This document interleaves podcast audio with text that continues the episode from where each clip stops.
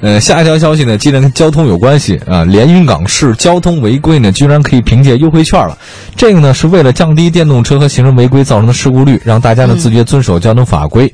据说呢，从六月中旬开始起，连云港市呃一个叫灌云县的交警大队推出一个优惠券，这优惠券呢包含两方面。第一方面呢是宣传法律法规，对吧？行人、电动机动车，您得遵章守纪啊，对吧？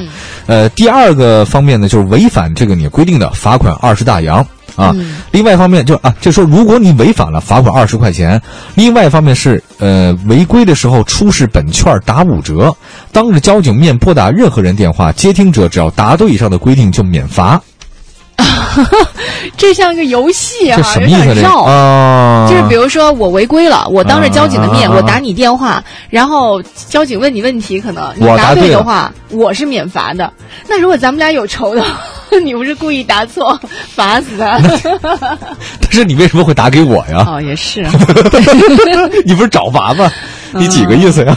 对交啊警大队的工作人员这样说的，这他这说，对他们觉得是用一种诙谐幽默的宣传方式，让大家觉得容易接受也有趣嘛，像一个游戏一样。嗯也有很多人真的把优惠券当成一个小福利就带走了。但是我也觉得这不对，你罚款就是罚款啊，你错了就是错了，嗯，对吧？你说我酒后驾车，那下次我喝一半行吗？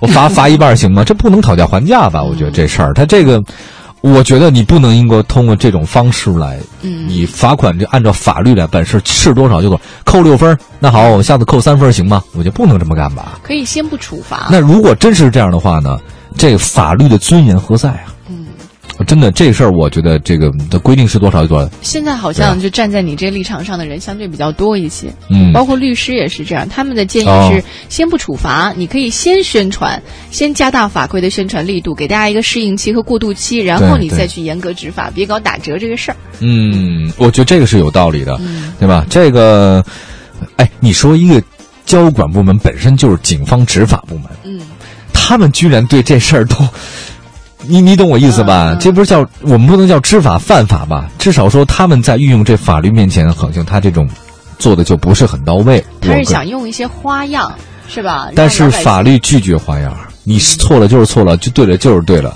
对不对？这不能这么说的。